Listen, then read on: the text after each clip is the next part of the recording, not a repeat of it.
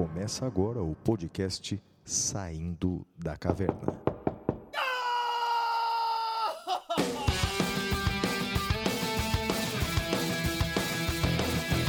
Com Guilherme Madeira, Fala galera, sejam bem-vindos, sejam bem-vindas. Flávio Martins, Ok, estou gravando. Manda bala. Olá, meus amigos, muito bem-vindos a mais um episódio do Saindo da Caverna. E esse é o episódio de número 20, um episódio muito bacana. Uh, teremos uma discussão muito importante, muito interessante. E eu queria iniciar, Flávio, mandando um beijo para Duda Hernandes. A Duda tem, acho que tem 17, 18 anos, não sei. Ela é estudante do pré-vestibular, é filha de uma amiga minha e ela adora o nosso podcast, começou a assistir. Então, Duda, um beijo para você, um beijo na sua mãe, no seu pai, nos seus irmãos. É isso, Flávio. E você, meu amigo, como é que você tá? O que que você tem a dizer aqui nesse início de programa? Ah, Madeira, primeiramente muito feliz com o fato de já ser o episódio de número 20. Que legal, não é, Madeira? 20 episódios do Saindo da Caverna. A gente só pode agradecer a todos aqueles que ouvem com assiduidade o nosso programa, especialmente aqueles que mandam um e-mail pra gente. O nosso e-mail é podcast@professorflaviomartins.com.br. Um abraço especial para Ilma Lima, para Ana Cláudia Comim, para Daniela Cristina Lima e todos os outros que mandaram e-mails para a gente na última semana. Quero mandar também um abraço para aqueles que se comunicam conosco nas redes sociais. Lembro que o endereço do professor Madeira, tanto no Twitter quanto no Instagram, é madeira10 e o meu endereço, tanto no Twitter quanto no Instagram, é arroba siga o Flávio. E aí, Madeira, é, 20 episódios, que legal, né, cara? Cara, 20 episódios, quem diria, né? Eu não imaginava. Lembra que no começo a gente teve uma discussão sobre qual a periodicidade. Eu tava com medo de fazer semanal e você falou: não, vamos fazer semanal que vai dar certo. E olha, deu certo mesmo, é, é, é muito bacana. Fico muito feliz com isso.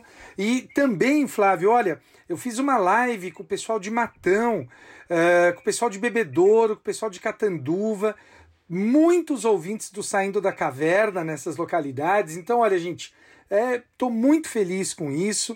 E, embora às vezes a situação seja difícil, às vezes tudo uh, seja um pouco.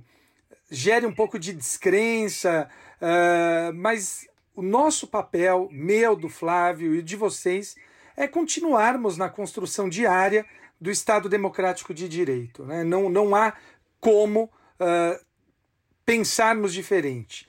Nós não temos para onde ir, não temos dupla cidadania, a gente tem que construir o nosso país. E é aqui que eu vou ficar e é aqui que eu, que eu acredito que a gente tem que fazer uh, o melhor, Flávio.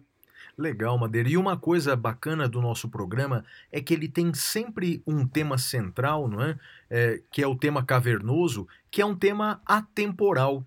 Então, aqueles que estão começando a ouvir o nosso programa agora pode, eh, no seu tempo livre, ouvir os episódios anteriores. Por exemplo, o episódio 1, Liberdade de Expressão. A gente já falou de prisão preventiva. A gente já falou de democracia. A gente já falou de tanta coisa, né, Madeira? Então, quer dizer, dá sempre para a pessoa até mesmo estudar temas do direito através do nosso podcast, não é? É verdade, é verdade. Por mais que. Uh, e mesmo a, a, as notícias, né, Flávio? A gente sempre traz também informação jurídica que acaba ajudando o pessoal a contextualizar. E com isso, Flávio, é hora da gente ir para o primeiro bloco, que é o Notícias da Caverna. Até já, galera!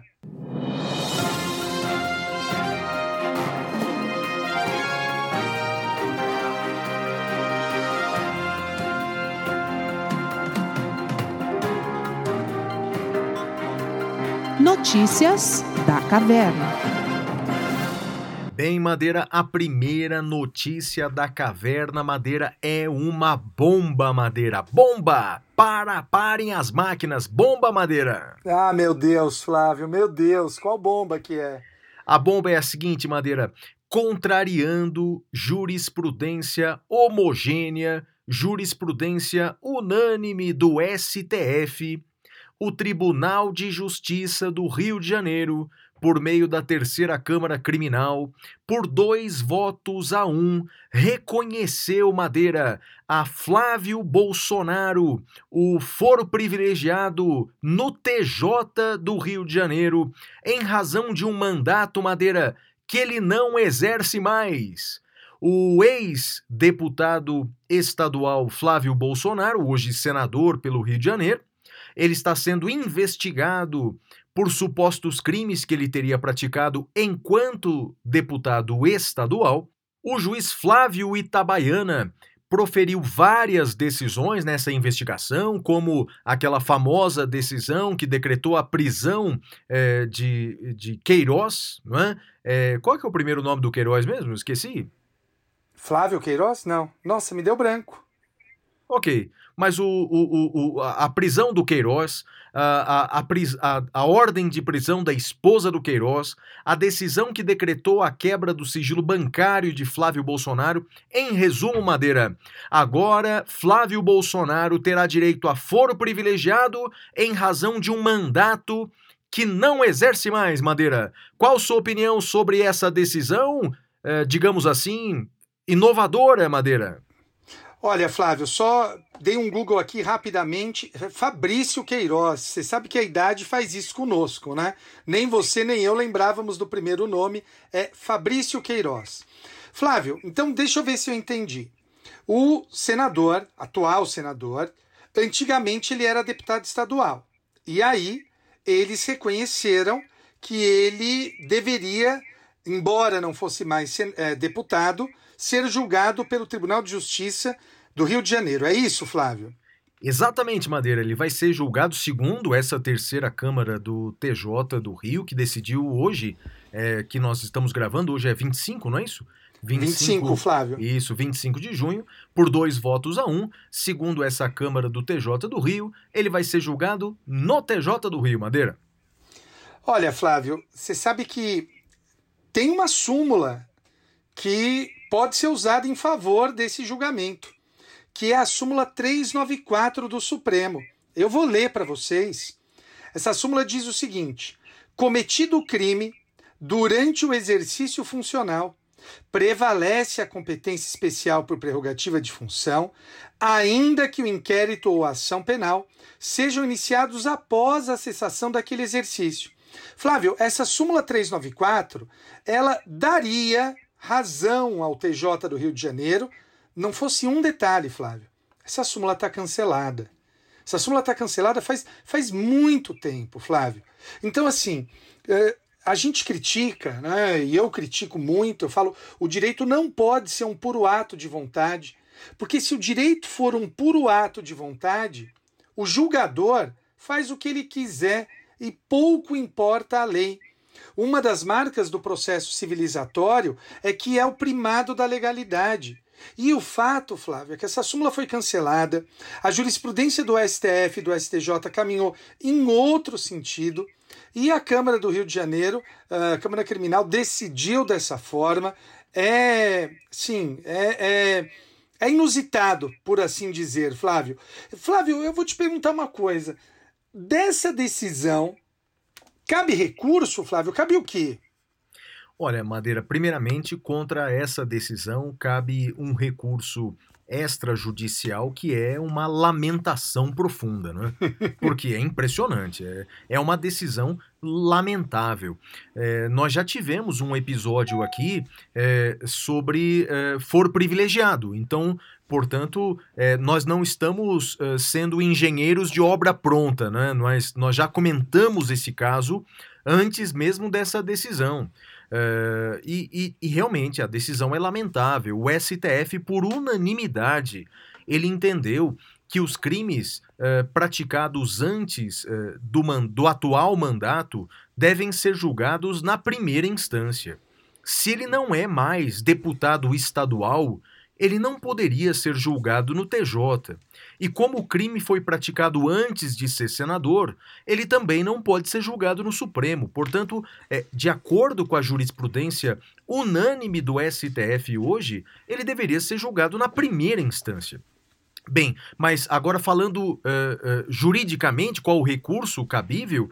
Bem, Madeira, me parece que vamos concordar aí que é possível recurso especial para o STJ, é possível Sim. recurso extraordinário para o STF e Sim. creio que até reclamação para o STF também, não é, Madeira? Eu concordo com você, Flávio. 2020 está operando milagres no podcast, mais uma vez a gente concordando. E para o ouvinte entender o que nós estamos falando de reclamação, a reclamação ela pode ocorrer em vários casos, tá? Normalmente o pessoal lembra da súmula vinculante, ou outros ainda lembram de decisões tomadas em regime de repercussão geral ou repetitivo. Mas, Flávio, o fato é que nesse caso, no julgamento do próprio, uh, uh, do próprio Flávio Bolsonaro lá no Supremo, que tinha por relator o ministro Marco Aurélio, uh, lembra, foi no início, eu não lembro agora se foi 2020 ou 2019, acho que foi no início de 2019, o próprio ministro Marco Aurélio, que não julgou nas férias, esperou voltar, ele disse: olha não, vai para o primeiro grau. Então já houve uma decisão do Supremo que determinava a ida para o primeiro grau. Então me parece que é esse acórdão, ele descumpre a decisão do Supremo e, portanto, caberia reclamação ao próprio Supremo. Flávio. Perfeito, Madeira. Estou aqui a, com a Constituição aberta.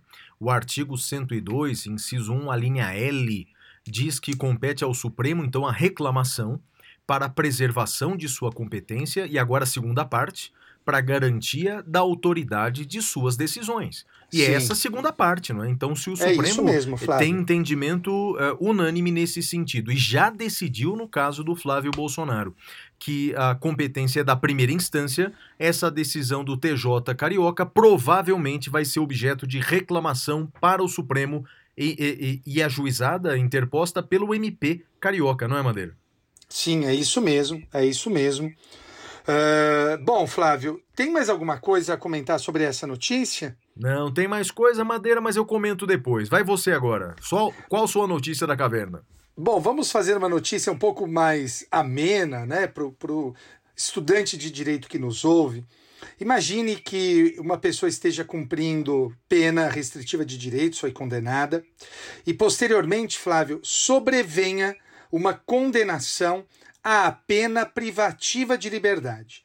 A discussão que vai existir é: somam-se as duas penas e temos uma nova pena total, nos termos do artigo 111 da LEP, ou ou nós primeiro cumprimos a pena privativa de liberdade e depois a restritiva de direitos, nos termos do artigo 76 do Código Penal. Flávio, o STJ definiu isso no HC 528001. Uh, o desembargador convocado, uh, Leopoldo de Arruda Raposo, ele definiu, uh, junto com a quinta turma do STJ, que neste caso deve haver a unificação das penas, Flávio. Então as penas são somadas e é feito um novo cálculo. Não vai cumprir primeiro uma e depois a outra. Então dá-se prevalência ao artigo 111 da Lei de Execução Penal. Flávio. Legal, Madeira, legal. Mais uma notícia, sobretudo para quem está estudando aí, não é? Direito penal e execução penal. Bem, Madeira, a minha próxima notícia da caverna é outra bomba, Madeira. Bomba novamente. Vamos lá, vamos lá. Chega. Bomba toda, toda hora, vamos lá. Vem circulando madeira na internet, em vários blogs e nas redes sociais a seguinte informação: rachadinha não é crime. Rachadinha não é crime. Como o assim, argumento... Flávio? o argumento Madeira é o seguinte: os servidores públicos eles devolvem é, para o superior. Bem, só para quem não, não sabe o que é rachadinha. Um determinado servidor público, isso normalmente acontece no poder legislativo. Então, um deputado, um vereador, tem lá 10 assessores. Não é? Esses 10 assessores, na verdade, eles não trabalham eles são funcionários fantasmas, não é? Eles recebem o salário do mês, pegam lá um percentual pelo uso do nome, 10%, e devolvem 80, 90% para o parlamentar. Então, dessa maneira, o parlamentar acaba ganhando aí 100 mil por mês, aí, digamos assim, por fora, não é? O argumento, Madeira, daqueles que estão defendendo que o fato é atípico é que o dinheiro é dos servidores e eles podem fazer o que eles quiserem com o dinheiro. Se eles quiserem doar 80% para caridade, eles podem. Na verdade, eles estão doando para o parlamentar, Madeira. Qual sua opinião? Rachadinha é fato atípico, Madeira? É uma doação de bom grado para parlamentares? Olha, Flávio, é, eu queria dizer que. Eu, eu não. Olha, eu, às vezes eu tenho que me controlar um pouco, né, pelas limitações que o cargo me impõe, mas eu, eu vou dizer o seguinte: rachadinha, é, que, eu, que eu lembro e que é crime, que deveria ser punida com pena de morte, é a pessoa querer dividir comida é, do meu prato. Tá? Eu, eu, eu sou que nem o Joey, eu não divido comida, eu não racho comida. E eu acho que essa rachadinha é um absurdo, tá? A pessoa querer fazer essa rachadinha. Se essa rachadinha eu já acho que é crime, Flávio, que dirá, que dirá a rachadinha do parlamentar? Eu entendo, falando sério agora, que não existe realmente neutralidade, né? Só, só sabão é neutro, sabão e, e, detergente que são neutros. A pessoa que diz, ah, eu quero algo menos ideológico, na verdade ela quer algo que seja de acordo com a ideologia dela, mas há um limite, né? Toda toda ideologia tem um limite e o limite é a legalidade. Eu gosto muito quando você fala, eh, tem uma frase sua ou um post é, que é famoso, tô, tô, acho que muita gente fala, né? Não defenda político, você parece um tonto fazendo isso. E é isso, né? A gente tem que defender a lei independentemente de quem seja o político. E não existe neutralidade salvo para o sabão uh, uh, e o detergente. Flávio. É, Madeira, tem muita gente falando que rachadinha não é crime porque vários políticos fazem isso. A verdade é o seguinte: vários políticos praticam esse crime. Não é? Exato. Rachadinha exato. é crime, é óbvio que é crime. Veja, você cria funcionários fantasmas exatamente para se enriquecer. Existe uma discussão, Madeira, de qual crime pode ser, não é? Alguns defendem que é o crime de peculato desvio do artigo 312 do Código Penal, outros uh, defendem que é corrupção passiva do 317 do Código Penal. Me parece que a definição melhor é de peculato desvio. Né? É o 312 caput do Código Penal. E normalmente esse crime vem acompanhado de outros, não é? Esse crime normalmente vem acompanhado de uma associação criminosa, esse crime vem acompanhado de uma lavagem de dinheiro, não é? Porque como é que você vai justificar aquela dinheirama toda na sua conta, né? Como é que você vai justificar 100 mil reais por mês se você é parlamentar e recebe lá 15, 20 mil por mês? Aí normalmente vem a lavagem de dinheiro junta, quer dizer, é o que você falou, Madeira, é, a rachadinha evidentemente é crime, não é? é? assim como também é crime a propina da Odebrecht de governos anteriores. Então, é, é uhum. o, o triste de você defender políticos é que você começa a defender o indefensável, não é? E começa a ponderar aquilo que é imponderável. Não importa o partido político, não importa o político. Se ele pratica crime, ele tem que ser julgado pela autoridade competente. Então, olha, aos nossos uh, uh, uh, ouvintes da área do direito, rachadinha do, dos moldes como a gente consegue ver na política brasileira, evidentemente é crime, não vamos defender absurdos em sentido contrário. Eu até entendo um roqueiro defender que rachadinha não é crime, ele pode entender de rock, talvez não de direito penal. Mas nós que somos da área do direito temos que preservar um pouco nossa imagem e não vamos defender aquilo que é indefensável, Madeira. Qual que é a sua próxima notícia, meu amigo? Flávio, só para eu ver se eu pesquei direito, eu espero estar errado. A sua referência foi específica a um roqueiro.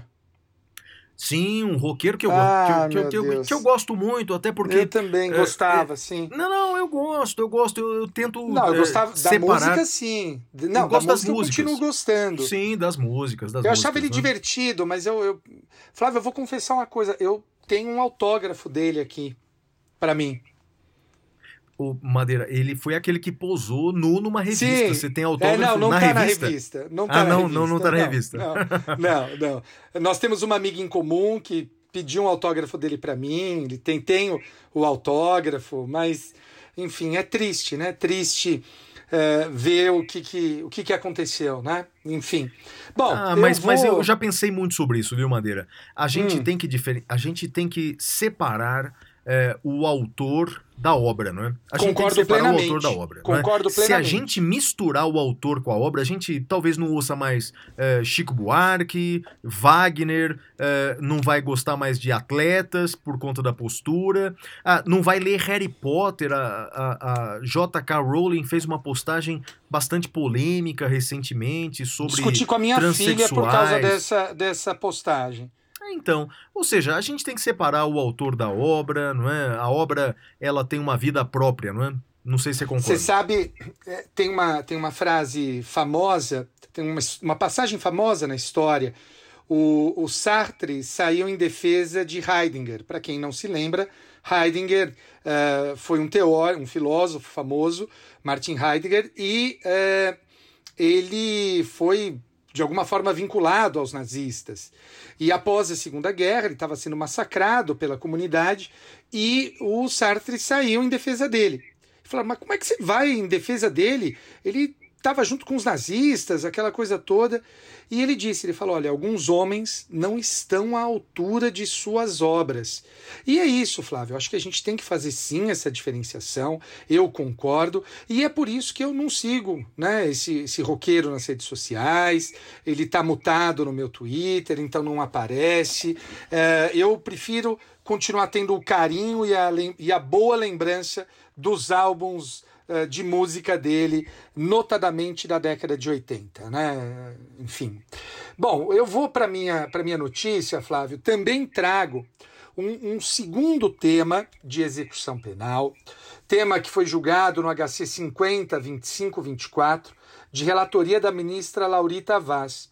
Flávio, lá foi definido nesse HC que a mera reincidência por si só não é eh, suficiente para afastar a excepcionalidade da custódia preventiva nos casos de gestante ou mãe de menores de 12 anos.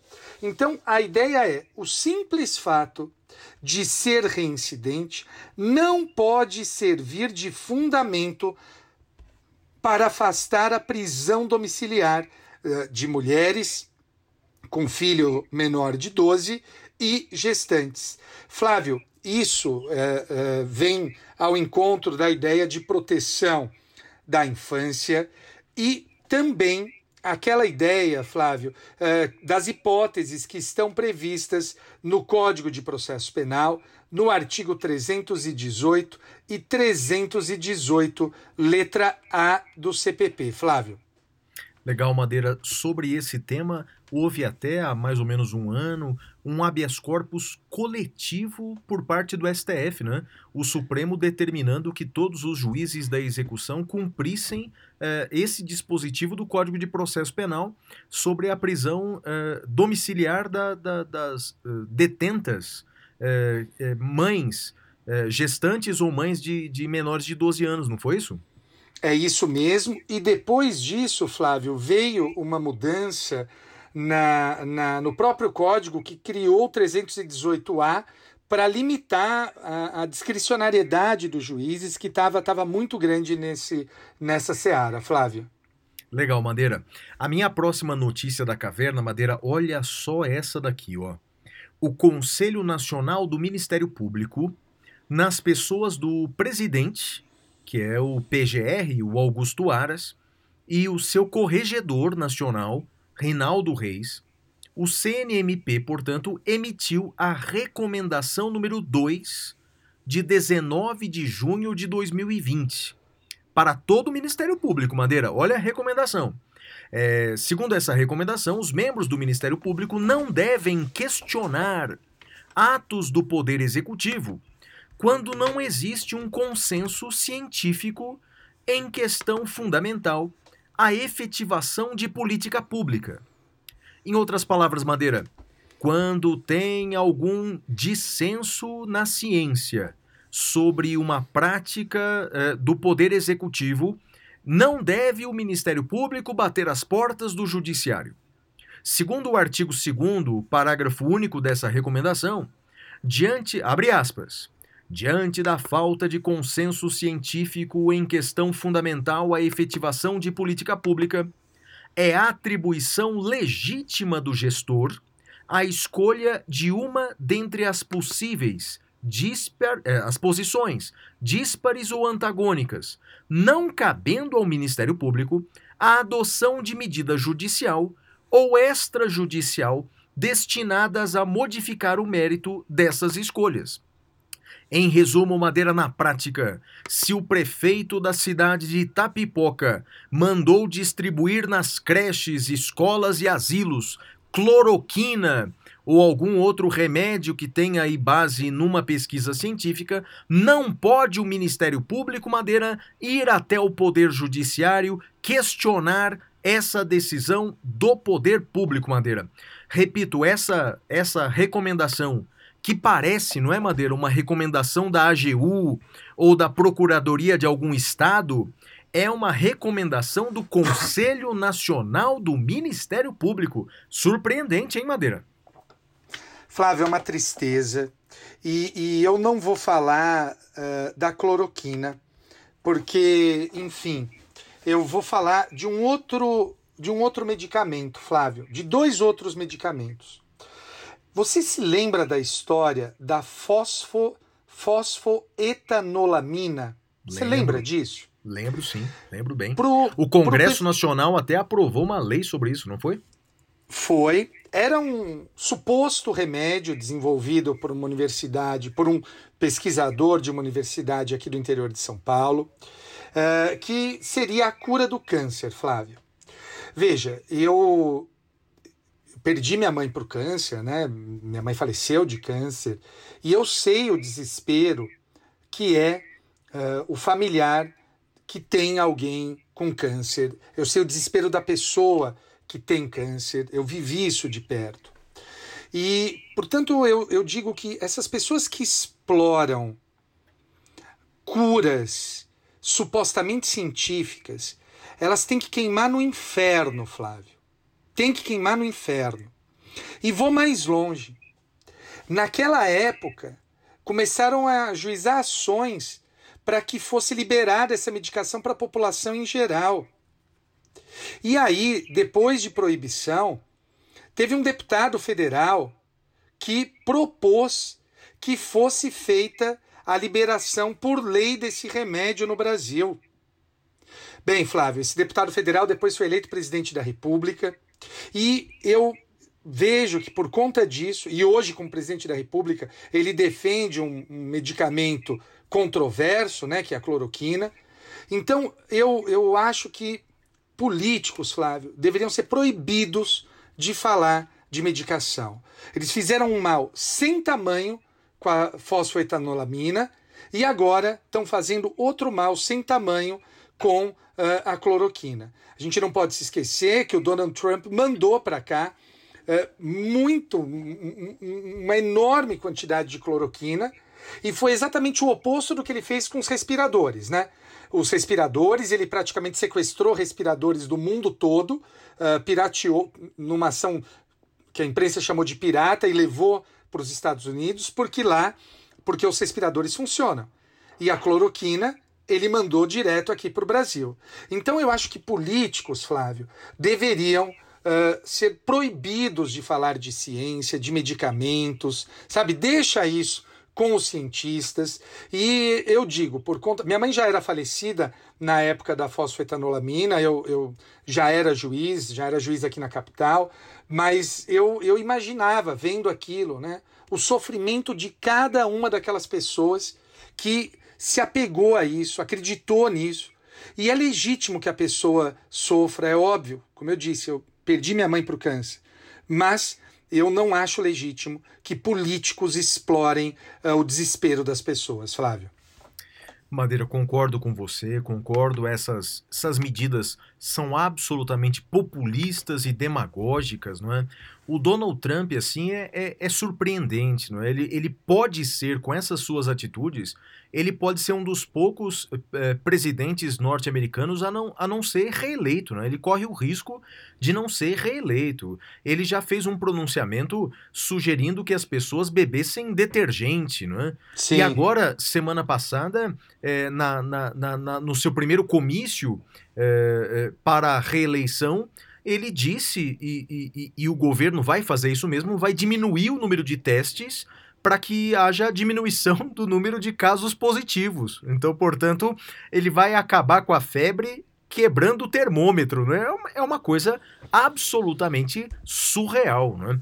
Acho e que ele relação... pode estar se, inspira se inspirando num país aqui da América Latina, né? Ah, Madeira é triste demais, né? Se e você não relação... testa, você não tem os casos. Exato. E com relação ao Conselho Nacional do Ministério Público, é absolutamente surpreendente uma recomendação do Conselho Nacional do MP para que o MP não bata as portas do Poder Judiciário. Olha, é, órgãos do próprio MP, associações de promotores e procuradores estão questionando essa recomendação, até porque, Madeira, ela foi assinada apenas pelo PGR e, e, e, e, pelo outro corregedor. Né? Portanto, só pelos dois. Não foi aprovada por todo o Conselho Nacional do Ministério Público.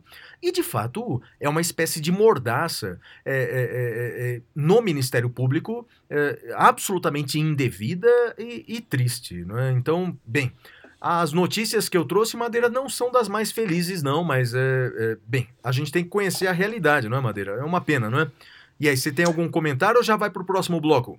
Não, vamos para o próximo bloco e sempre lembrando eh, aquilo, né? Uma vez eu fui chamado de adorador da ciência e acho que, que foi um dos xingamentos mais legais que eu já ouvi, né? Adorador da ciência. Eu, eu tenho a minha fé, mas eu não misturo a minha fé com ciência e, e eu acredito que uh, a ciência, ela, a gente tem que acreditar na ciência, temos que confiar na ciência e, enfim, como diria um episódio de Lost, homem de fé e homem de ciência. Né? Eu acho que eu sou, eu sou os dois. Flávio, vamos para o próximo bloco, vai ser o tema cavernoso. E o tema cavernoso de hoje é muito legal. O tema é júri virtual, Flávio. Até já, galera! Uh. Temas cavernosos.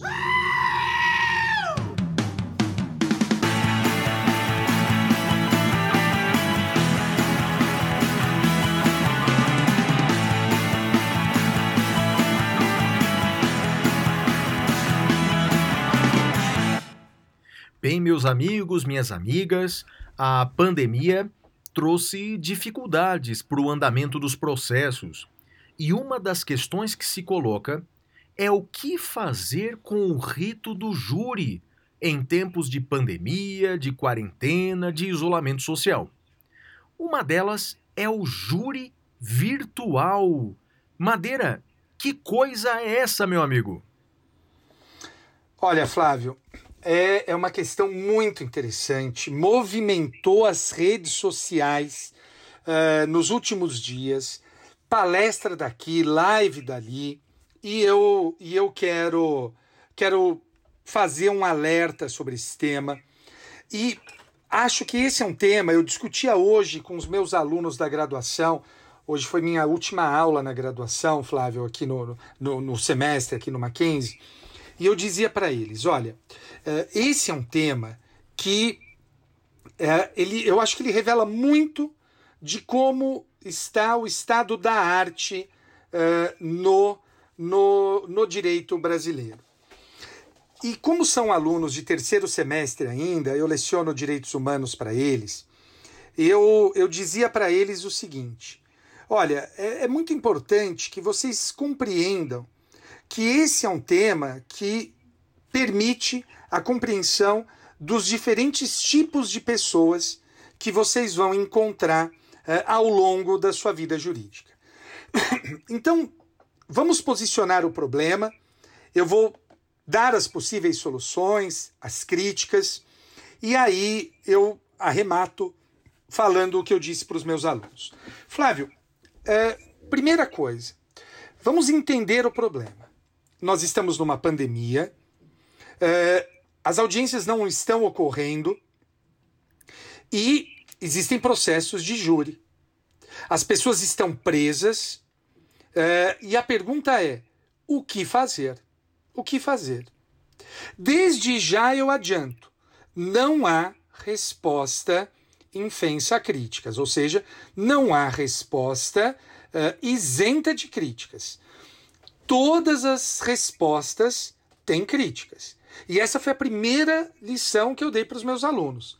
Não existe resposta perfeita, especialmente em se tratando de casos difíceis. E esse é um caso difícil. Uh, a primeira possibilidade que existe, Flávio, é não fazer nada. Não, eu quero aguardar o término da pandemia para ter direito de fazer o júri uh, em plenário. É isso, eu quero ter esse direito. Bem, se essa é a posição, a pergunta que eu faço é: tá, nós não vamos fazer nada, a gente volta, sabe-se lá quando, e esse é o fato, Flávio, a gente não sabe quando a gente vai voltar, então a gente volta algum dia, e enquanto isso a gente faz o que com as pessoas presas? Deixa todo mundo preso, solta todo mundo.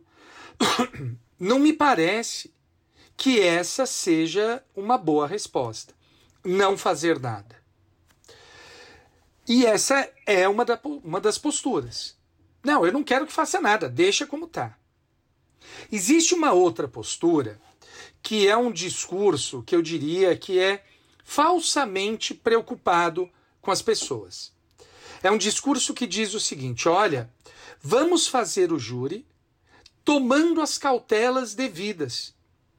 Veja, com todo respeito, me parece um discurso totalmente vago.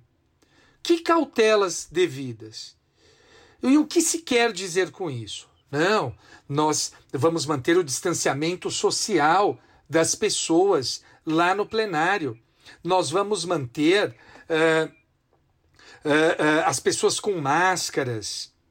Bem, fazer um júri como se nada tivesse acontecido é, com todo respeito, na meu ver, irresponsável. E irresponsável, Flávio, com uh, toda a sociedade. É o direito se achar uh, a última bolacha do, do pacote. É o direito se achar especial em relação aos outros. Então veja, Flávio, uh, vamos pensar no contexto todo. Eu vou mandar 25 jurados, eu vou mandar o juiz, eu vou mandar uh, o promotor, o advogado, o réu, as testemunhas, a pessoa que vai abrir o fórum, a segurança do fórum. Essas pessoas vão ter que circular pela cidade. E, e aí eu faço o quê? Se o réu pega o vírus no deslocamento, porque existe a possibilidade, a gente não pode negar isso, Flávio. Existe a possibilidade do réu pegar uh, uh, o, o vírus e aí ele volta para o presídio e transmite para todo mundo lá dentro. Me parece, com todo respeito, que isso é fechar os olhos para o que está acontecendo. Eu até entendo, Flávio, que as pessoas queiram voltar à normalidade. Eu queria. Eu queria também voltar para a normalidade, Flávio. Eh, veja, a, maratona que eu ia fazer de Nova York foi cancelada tava, nem terminei de pagar ainda, né? Pobre paga tudo parcelado. Eu ainda nem terminei de pagar, termino de pagar acho que em setembro. E tava, tava super animado. Mas eu queria que não tivesse pandemia. Mas ela existe. Então, a meu ver, tratar dessa forma também não é o ideal. Daí tem também, Flávio, aqueles que querem tratar o júri uh, como se fosse uma simples audiência. Fala, não, se as audiências normais estão sendo feitas pela internet, vamos fazer tudo pela internet. Flávio, com todo o respeito possível também, não me parece que essa seja a melhor solução. E não me parece que seja a melhor solução, porque veja, como é que eu garanto, Flávio, a atenção dos sete jurados? Eu não tenho como garantir a atenção dos sete jurados, Flávio. Não tem como garantir isso. Uh, o jurado pode estar olhando para a câmera e ele está numa outra tela, está vendo Netflix, está vendo site pornô, sei lá, sabe? Então, me parece que também não é possível isso. Eu gosto da solução que está sendo gestada no CNJ. O CNJ, Flávio, ele está bolando um protocolo para fazer o júri. Acho que há coisas a serem aprimoradas. Mas veja, o que, que a gente poderia fazer? É um modelo semipresencial. Nesse modelo semipresencial, Flávio, o que, que a gente tem? O juiz, o promotor, o advogado e os jurados lá no plenário. Nesse modelo existe limitação da privacidade, uh, da publicidade, perdão. As pessoas não podem, evidentemente, entrar no plenário do júri. Eu fiz até uh, uh, um, estava falando isso no meu Instagram e até uma pessoa, não sei até agora se foi irônica ou, ou se falou a sério, falou: ah, bota um, um telão lá fora então para as pessoas assistirem. Uh, palavra escrita não dá para a gente perceber se a pessoa estava sendo irônica ou não. Uh, eu espero que, que não fosse, não tenha sido ironia, uh, mas o fato é que, olhando uh, isso, veja, a gente não precisa de um telão lá fora. Está preocupado com a publicidade? Faz a divulgação pela internet. Divulga. Abre para a internet. É um telão maior do que qualquer outro telão que pudesse existir, se a preocupação é a publicidade. Então, uh, e o réu e as testemunhas? Veja, o réu ficaria no presídio, e isso tem previsão legal, é o artigo 185 do CPP, e as testemunhas seriam ouvidas cada uma de sua residência. Elas sim, num telão lá no fórum, para os jurados ouvirem. Então, Flávio, eu dizia para os meus alunos: falei, vocês vão encontrar pessoas que só criticam no direito, criticam tudo e não propõem nada. Vocês também encontrarão pessoas que aceitam tudo o que vier é, como se fosse a maior maravilha do mundo. E vocês encontrarão pessoas que vão tentar fazer uh, um equilíbrio. Pela minha própria natureza, seja pelo meu cargo, seja pelo meu signo, eu sou de Libra, uh, 10 do 10, aceito presentes recebidos do Madeira, mas o fato é que, seja pelo meu signo, pela minha própria personalidade, pela minha profissão, além de professor, eu busco o equilíbrio. O primeiro capítulo do meu livro eu falo que o meu matiz ideológico é a busca do equilíbrio entre a eficiência e o garantismo. Então não adianta nada, a meu ver, ficar criticando sem colocar algo no lugar. Não adianta nada você aceitar de maneira passiva as coisas. Eu acho que elas têm que ser aprimoradas. Flávio, qual é a sua visão do júri virtual? Como é que você vê, parceiro? Bem, Madeira, concordo com essa, essa sua visão que o pior a se fazer aí é o não fazer nada sobretudo quando estamos falando de réus presos, não é? Sim. É, quando o réu é, está solto, é, me parece que podemos postergar é, uma saída, podemos postergar uma solução. Mas quando o réu está preso, não podemos, não é? O, o, Estado não pode cruzar os braços uh, uh, deixando o réu preso preventivamente até passar a pandemia, porque pode demorar demais a passar. Não é?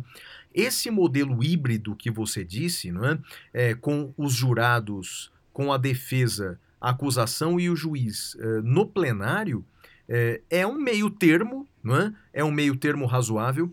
É, é possível dar publicidade ao júri graças à tecnologia. Já houve, inclusive, júris transmitidos via internet. É, me recordo que aqui na Grande São Paulo, um júri da advogada foi assassinada a Mércia Nakajima, você lembra desse ou não? Sim, lembro. Foi transmitido via internet, então, portanto, existem meios tecnológicos para isso, e eu concordo integralmente com você, Madeira. Eu faria, sobretudo nos casos dos réus presos, não é? por razões óbvias, começaria por eles, mas esse modelo híbrido eh, me parece bastante saudável. O, o CNJ já fez alguma coisa concreta nesse sentido ou está só, tá só discutindo? Tem uma minuta de resolução, Flávio, que foi retirada de pauta para ser julgada uh, posteriormente. Eles estão refletindo, eu acho que ela pode ser aprimorada, mas eu, nesse ponto, eu adiro à proposta do CNJ, Flávio. Salvo um detalhe, o CNJ falou que o sorteio dos jurados seria feito por videoconferência e aí só os sete iriam para o fórum. É, eu não gosto disso, eu acho que aí há uma quebra da incomunicabilidade, pode haver. Eu prefiro que é, os 25 vão para o fórum, mantenha distanciamento. Em geral, os plenários do júri, os tribunais do júri são grandes, né? então haveria como. E é, faça o sorteio, os sete ficam, os outros vão embora. Eu, insisto, você pode criticar essa posição. Não existe nenhuma solução que seja isenta de críticas. Mas, a meu ver, no custo-benefício, essa é a melhor, Flávio.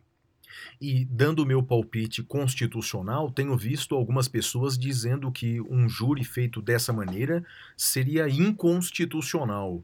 Bem, Madeira, não, não me parece, não vejo inconstitucionalidade. Inconstitucionalidade seria, por exemplo, tirar a competência dos jurados e transmitir para um juiz eh, singular. Isso seria inconstitucional ou acabar com o sigilo das votações, ou seja, é, é isso que está na Constituição, no artigo 5 sobre o júri. Não é? É, em casos excepcionalíssimos como o, os que nós estamos vivendo agora, que é o caso da pandemia. Me parece que um modelo híbrido não fere a Constituição. É, a questão é escolher qual o melhor modelo. Mas uh, dizer, Ou o menos a... pior, né? Ou é o menos, menos pior. pior. Concordo. Porque todos concordo. são ruins, mas é o Sem menos dúvida. pior. Sem dúvida. Mas é que do outro lado da balança, não é, Madeira? É muito ruim você tardar o provimento jurisdicional, sobretudo quando o réu está preso, né? Então é por essa razão que a gente está tentando encontrar uma saída, uma alternativa é, que seja menos lesiva aos direitos. Né? A Mas... impressão que eu tenho, Flávio, é que muitos apostam ou querem apostar num excesso de prazo para a soltura dos réus. Flávio, você acredita que o Supremo vai soltar os réus por excesso de prazo? Não vai. Não, não vai. vai. Não, não vai, vai, soltar. Não, não vai. vai. Eles vão continuar presos. Vão continuar vai, presos. vai dizer que os argumentos, os motivos que justificaram a prisão ainda estão presentes. Não mudou e vão isso. continuar presos, não é isso? Isso. A pandemia é um caso excepcional que justifica o excesso de prazo. É isso que vai acontecer. Então eu, eu, eu, eu lamento, lamento mesmo, Flávio. É, Madeira. Vamos aguardar as cenas do próximo capítulo. Se mudar alguma coisa, a gente comenta nos próximos episódios, não é? É isso, com isso a gente encerra este bloco e vamos para o próximo bloco, que é o Pintura Rupestre. Até já!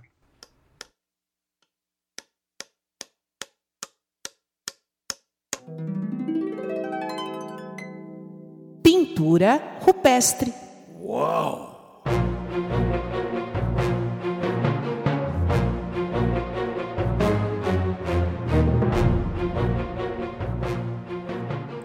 Bem, Madeira, a minha dica cultural dessa semana é um livro eh, chamado Fascismo Um Alerta. Bem, Madeira, na verdade é o seguinte: eu, eh, desde que começaram a falar bastante sobre fascismo, eh, eu quis estudar bastante essa temática. E eu acho que eu já li uns seis ou sete livros sobre isso, Madeira. Um deles se chama Fascismo Um Alerta. A autora é uma hoje norte-americana chamada Madeleine Albright. Você lembra desse nome, Madeira? Lembra dela? Madeleine Albright? Lembro dela e li esse livro, Flávio. Ah, você leu? Que legal. Gostou, Madeira? Li. Gostei, gostei. A história de vida dela é maravilhosa, né? Exatamente. Então, esse livro, olha, primeiro para quem não se lembra, Madeleine Albright, ela nasceu uh, em Praga, na República Tcheca, na época do nazismo. Ela fugiu para a Inglaterra depois fugiu para os Estados Unidos, ainda na adolescência. Lá nos Estados Unidos, ela se naturalizou norte-americana. Hoje é uma professora universitária já de bastante idade e ela foi a secretária de Estado do governo Bill Clinton. Né? Madeira, ela tem um conhecimento do mundo extraordinário. E como você disse, a história de vida dela é incrível, ela conta nesse livro.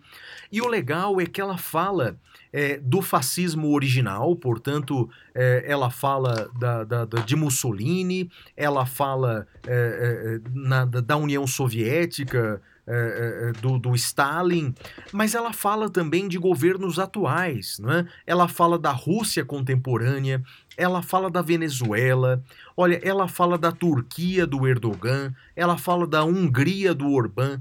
Para quem quer um conhecimento geral sobre o fascismo nos dias atuais em vários países, recomendo muito esse livro, Fascismo, um alerta da Madeleine Albright. Fiz uma pesquisa antes de começar o programa para saber o preço. A versão eletrônica desse livro Madeira no Kindle, lá no site da Amazon, tá R$ 8,91. Repita. Portanto, R$ 8,91. Recomendo muito a leitura, o livro Fascismo, um alerta de Madeleine Albright. E qual sua dica cultural, Madeira? Flávio, eu só uma coisa antes da minha dica cultural, eu, eu adiro a sua dica, eu concordo. E se vocês entenderam a referência na frase repita, fica em casa porque você é grupo de risco. Uh, Flávio, o negócio é o seguinte: eu tenho, tô vendo um desenho na Netflix uh, e, cara, é uma piração, Flávio. É uma piração. Uh, é um desenho meio psicodélico. Ele se chama The Midnight Gospel. É, é um, um ser, não, não é um ser humano, é um ser.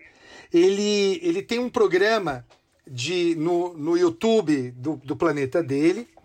E o que, que ele faz? Ele. É, como é que eu vou explicar? Ele, ele cria mundos aleatórios e vai visitar esses mundos e filmar para passar no canal dele no YouTube. Só que quando ele chega lá, ele conhece as pessoas e ele tem umas discussões assim muito malucas sobre Deus, sobre existencialismo, sobre sobre uso de drogas. Flávio, The Midnight Gospel é uma piração, mas é muito, muito, muito legal.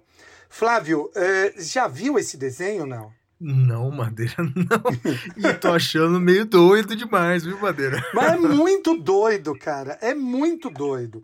Mas assista um episódio, você vai gostar. Confia em mim. Vou, vou, vou, assistir. Eu tô revendo é, uma série agora, tá é, na, na Globoplay, aquela é, Dexter. Já, já assistiu Dexter? Aquele... Dexter é do, do, do serial killer? Homicida, do serial killer? Isso, serial killer. Ele mata, ah, Flávio, praticamente eu, eu ele mata... Eu queria ver, mas todo mundo fala tão mal do final que eu desencanei. Ah, o final eu não sei ainda. O final eu não, não, não assisti até o final essa série, não. Eu tô, tô, tô revendo a quarta temporada, mas é legal, é legal, é legal. Bem, bem, bem interessante, não é? É, eu, eu, eu tô... Eu, eu vejo várias séries, né? Eu tô revendo The Office eu estou revendo Doctor Who, eu vejo esse desenho, eu, eu vejo, vejo várias séries, então, assim, sou meio disperso para isso. Flávio, mais alguma dica, meu amigo? Não, é só isso, Madeira. Essas foram nossas dicas culturais e vamos agora para o último bloco do nosso programa, o esperado Prêmio Capitão Caverna. É a hora do Prêmio Capitão Caverna!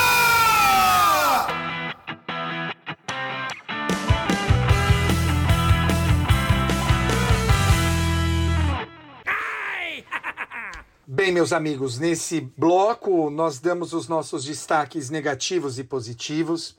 E eu pensei muito sobre qual seria o meu destaque negativo, Flávio. E eu acho que o meu destaque negativo vai para todo aquele que vende né, a sua, sua consciência, vende a sua alma em troca, em troca de algo. Né? Uh, eu, eu me lembro, falando agora, eu estou me lembrando da obra. Oh, meu Deus, me deu branco agora. Qual que é a obra do, do sujeito que vende a alma para ficar bonito e o quadro envelhece na casa dele? Ah, é Oscar Wilde, né? O Oscar autor. Wilde. Qual, Isso, qual que é o. Retrato de Dorian Gray. Isso, o retrato de Dorian Gray. Flávio, eu acho que, eh, no fundo, né, a gente a gente não pode ficar envaidecido com cargos, ficar envaidecido com títulos. Eu nunca me esqueço de uma vez, uh, uma bronca que o professor Maurício Zanoide deu na turma de doutorado, uma bronca muito bem dada, por sinal, e ele disse o seguinte: olha, vocês precisam entender que o título de doutor da USP só vai valer algo se vocês fizerem por valer. É, são vocês que engrandecem o título e não o título que engrandece vocês.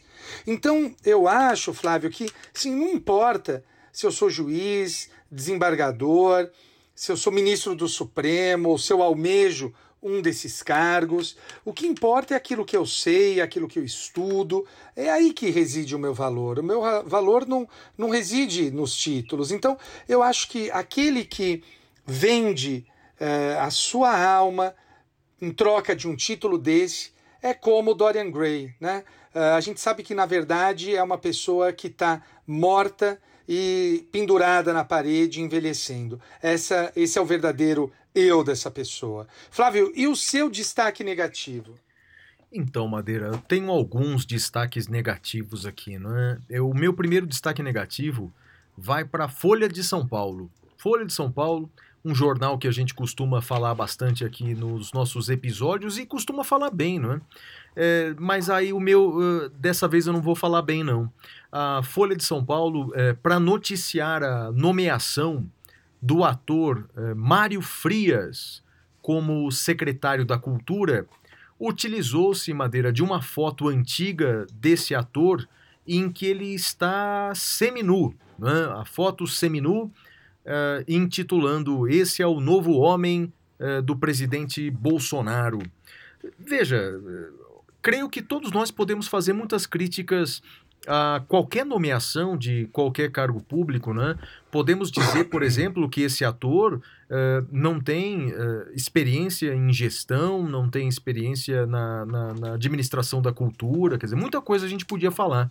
Mas uh, apelar por uma foto antiga, na qual ele posou de forma seminua, me lembra muito querer explorar uh, a, o aspecto físico de atrizes também. Eu, eu confesso que eu não gostei. Né? É, criticar é uma coisa, apelar dessa maneira para o aspecto físico, não, não gostei. Eu acho que foi uma bola fora da Folha de São Paulo. A gente, quando tem que dar os parabéns, a gente dá mas quando tem que puxar a orelha, a gente também faz. Madeira, você chegou a ver essa publicação ou não? Flávio, eu vi essa publicação, eu, eu discuti com algumas pessoas e, e, e, sempre volta aquela questão do lugar de fala. Né? Muitas, uh, muitas pessoas que eu sigo criticando a Folha de São Paulo, uh, até por, um, por uma postura, uh, segundo essas pessoas, homofóbica. Né? Então falava em todos os homens do. o novo homem do presidente e, e, e a questão da, da, da foto, acho que era para a revista aquela revista pornô de, de homem lá, esqueci o nome, G, né? Acho que era G Magazine, alguma coisa ah, assim. Você assinava, Madeira? Não assinava, Flávio. Não, hum. não, assinava nem ela, nem a Playboy, infelizmente. Mas o, o fato é que, conversando com essas pessoas, eu falei: olha, mas eu, eu não consigo ver. Uh, uh, por que, que eles estão sugerindo qualquer coisa gay nessa foto? Uh, porque, veja, o título remete a todos os homens do presidente, né? Aquele, aquele filme. E a foto, uma foto que explora o lado galã dele, né? Porque ele era galã da malhação, qualquer coisa assim. Só que daí, de novo, né? A gente tem que se colocar no nosso lugar. Uh, por não ser gay e não sofrer uh, o que os gays sofrem, eu me sinto muito pouco à vontade de defender uma publicação dessa. Porque quem tem que dizer se é ofensivo ou não, não sou eu, que sou hétero, né? Mas é, são os gays que possam se sentir ofendidos. Então, Flávio, eu, eu adiro a sua crítica, eu concordo, e eventualmente, se alguém aqui que esteja nos ouvindo pensava como eu, reflita, né? Eu acho que por isso que é legal ter uh, vários e diferentes amigos, né? Conversando com amigos gays eles falaram, eles falaram, cara, você é hétero, meu. O que, que você está falando? Você não tem condição de fazer essa avaliação. Eu que sou o gay que, que me senti ofendido. Então, respeita o meu lugar nessa equação. E eu acho que eles têm toda a razão, eu concordo, eu mudei de opinião vendo uh, essa discussão, discutindo com essas pessoas. Então, é, é, Flávio, adiro à sua crítica, parceiro. É, Madeira, e eu tenho mais um destaque negativo também. Madeira é meio óbvio, né? Mas vamos lá. É, tem a ver com é, ministérios, né? Bem, nós já, já estamos há várias semanas consecutivas sem um ministro da Saúde que seja especializado na área da saúde, o que é um assustador em tempos de pandemia, não é? E eu ia fazer também uma crítica de que nós não tínhamos ministro da Educação. Mas agora temos, Madeira. Antes de nós iniciarmos a gravação do nosso podcast, já foi indicado para ser ministro da Educação o professor Carlos Alberto Decotelli. Né? Ele que é professor, né? ele é doutor e pós-doutor. Uh, bem, então uh, consigo ver o copo aí uh, pela metade, Madeira. Vejo finalmente, depois de um ano tendo um economista como ministro da Educação, temos agora um educador, isso, isso é bom, a, a, a, educação é um dos ministérios mais importantes. Eu só lamento, Madeira, o fato dele não ter conhecimento na área da educação básica no Brasil eu talvez uh, você concorde comigo que governos anteriores priorizaram a discussão do ensino superior no Brasil. Bem, ele é importante, o ensino superior é importantíssimo. Todavia, a gente só vai conseguir uma revolução na educação brasileira a partir do ensino fundamental, né? E o, o novo ministro da Educação não tem experiência no ensino fundamental, não tem conhecimento de gestão no ensino fundamental, mas esperamos que faça uma boa gestão. É, o meu destaque negativo não vai ser mais para a ausência de ministro da Educação, porque afinal agora temos o Carlos Alberto Decotelli, mas vai ser para a ausência de ministro da Saúde. É assustador não termos um ministro especializado na saúde em tempos de pandemia. E o seu destaque positivo vai para quem, Madeira? Cara, o meu destaque positivo vai para algo que me afetou diretamente. Eu tinha um projeto que eu iniciei ele em dezembro do ano passado.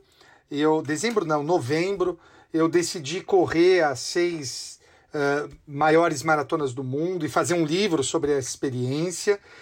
E o fato é que a primeira maratona que eu iria correr seria agora a maratona de Nova York, agora no dia 1 de novembro, e foi cancelada eu recebi um e-mail segunda-feira, segunda ou terça-feira dessa semana, cancelando essa maratona, Flávio. E eu vou te falar uma coisa: é óbvio que eu fico chateado, que eu fico uh, frustrado, mas eles estão certos, Flávio, estão certos de cancelar. Uh, é uma das, é uma, se não a maior maratona do mundo, Flávio. Você imagina a quantidade de pessoas aglomeradas para correr uma maratona. E a vibe dessa maratona é que a população de Nova York inteira fica na rua te aplaudindo, batendo na sua mão, te dando, te dando fôlego, te dando energia. Então, uh, Flávio, tá de parabéns a, a, a, administração da maratona de Nova York e o respeito conosco, porque um ciclo de maratona, Flávio, ele dura mais ou menos 15 a 16 semanas. Os treinos começariam agora em julho para a maratona. Então, imagina deixar para decidir isso de última hora. Quão frustrante seria? Tá de parabéns pelo profissionalismo. Uh, e eu gostaria muito que as autoridades brasileiras tivessem aí uh, uh, a, a, o mesmo profissionalismo que o pessoal da Maratona de Nova York. Flávio. Bem, legal, Madeira. O meu destaque positivo da semana vai para um país, Madeira e um país que eu sei que você gosta muito como eu, o Uruguai. Uruguai. Adoramos Uruguai, Flávio. Ah, sensacional. Olha só o que aconteceu, Madeira. Essa semana eu fiz uma live no Instagram com um professor de direito penal lá de Montevidéu, um querido amigo, professor Mário Spangenberg. Ele é professor de Direito Penal da Universidade Católica do Uruguai. Uma universidade sensacional, é um brinco. É, assim como o Uruguai como um todo, é, a universidade também é lindíssima e maravilhosa. Mas daí é, a gente falou sobre vários temas, e aí eu fiz uma pergunta para ele. Eu perguntei assim, professor Mário, assim como no Brasil, vocês aí no Uruguai mudaram o governo, não é? Vocês tinham um governo de esquerda e agora elegeram um governo de direita, não é? Como é que foi a transição? Porque eu falei para ele, aqui no Brasil não está tão bem, não. Aqui a gente está discutindo até a democracia, não é? É, algumas pessoas pedindo a, atos autoritários, fechamento de poderes. Como é que está no Uruguai? Madeira, a resposta dele, rapaz. Eu fiquei feliz pelo, pelo Uruguai, sabe? Mas, mas triste por nós. Olha só o que ele disse. Ele disse que realmente houve a mudança de governo, né? Agora o atual presidente do Uruguai é, é, é, de, é, de, é um homem de direita, chamado Lacalle Pou, Lacage Pou, como eles pronunciam, né? Mas olha só a mudança, né? Ele disse que o presidente Lacage Pou se reuniu inúmeras vezes com o ex-presidente do Uruguai é? para conversar sobre as melhores saídas, as melhores políticas públicas. É? É, ele disse que a, a, no atual governo há vários membros da oposição em cargos públicos para fazer uma melhor fiscalização do atual governo. Olha que coisa impensável no Brasil, Madeira. E, e, bem, o Uruguai é um exemplo de democracia para todos nós, não é? Não importa se você é de direita, não importa se você é esquer de esquerda, não importa, não é? A, a democracia está muito acima disso, não é? E o, e, e o, o professor Mário, ele disse o seguinte... Felizmente aqui no Uruguai, os governantes eles sabem que essa briga entre situação e oposição, quem acaba perdendo mais é a população, é o povo uruguaio. Então não importa quem esteja no poder, sempre há um diálogo em favor do povo. Moral da história, viu, Madeira? No Uruguai, o número de mortes é mínimo. Sabemos todos que o Uruguai é um pequeno país, todavia, mesmo pequeno, Madeira, ele é grandioso quando o assunto é democracia. O meu destaque positivo vai para o Uruguai, esse país maravilhoso, Madeira. Eu comprei, Flávio, uma camisa da seleção uruguaia. Eu tenho camisa da seleção uruguaia no meu no meu no meu guarda-roupa. Somos todos uruguai, Flávio. Não, e o doce de leite, hein, Madeira? Ah, e o doce de leite? Não, e assim, eu fui fazer um curso uh, lá no, no Uruguai com vários professores aqui do Brasil. Uh, cara, o que, que é aquilo? Correr na rambla, puta que, que delícia. Comer aquela, aquela carne no mercado. Olha, Flávio, e o vinho, Taná, né? Eu trouxe para você, não, não foi? Foi, não, maravilhoso. Não, o Uruguai realmente é, é, um país exemplar. Não é o país mais rico da América do Sul, pelo contrário. Todavia, eles é, não têm a desigualdade, por exemplo, que nós temos no Brasil, não é, Madeira? Não tem a, o multimilionário miserável como nós temos no Brasil. É um, é um país realmente que vive, que vive muito bem, não é? Eles estão de parabéns. Vamos torcer para algum dia a gente chegar nesse grau de civilidade, Flávio. Se Deus quiser, Madeira. É isso aí, meu amigo. Olha, foi o episódio 20, hein? Que maravilha, muito feliz com isso e que venham mais 20. É isso aí. Um abraço para todos os nossos ouvintes e até o próximo episódio. Tchau, tchau, galera. Um beijo pro meu pai, pra minha mãe e pra você. E pra Xuxa, continua na quarentena, hein, Xuxa? Tamo na área de risco, mulher. Tchau, tchau. Tchau.